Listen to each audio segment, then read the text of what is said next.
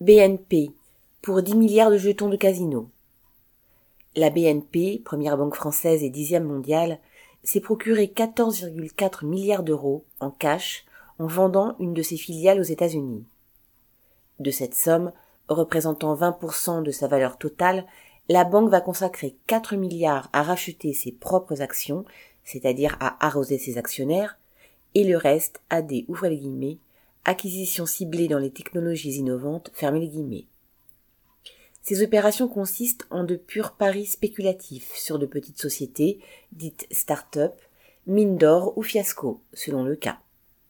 Outre l'argent gagné et le temps de l'illusion boursière, la BNP espère tomber sur un diamant brut, comme le furent, en leur début, Amazon, Google ou la société à l'origine d'un vaccin contre le Covid. Ces start-up ont fait la fortune de leurs fondateurs, certes, mais aussi des banquiers, qui les avaient en portefeuille parmi des dizaines d'autres. Dans ces opérations, la banque ne finance pas plus l'innovation que le parieur n'améliore la race chevaline en faisant son tiercé. Spéculer au casino de la bourse, utiliser sa puissance pour gagner à tout coup, verser les bénéfices à quelques familles de grands actionnaires et ne plus faire que cela, voilà toute la science des dirigeants des grandes banques. Paul Gallois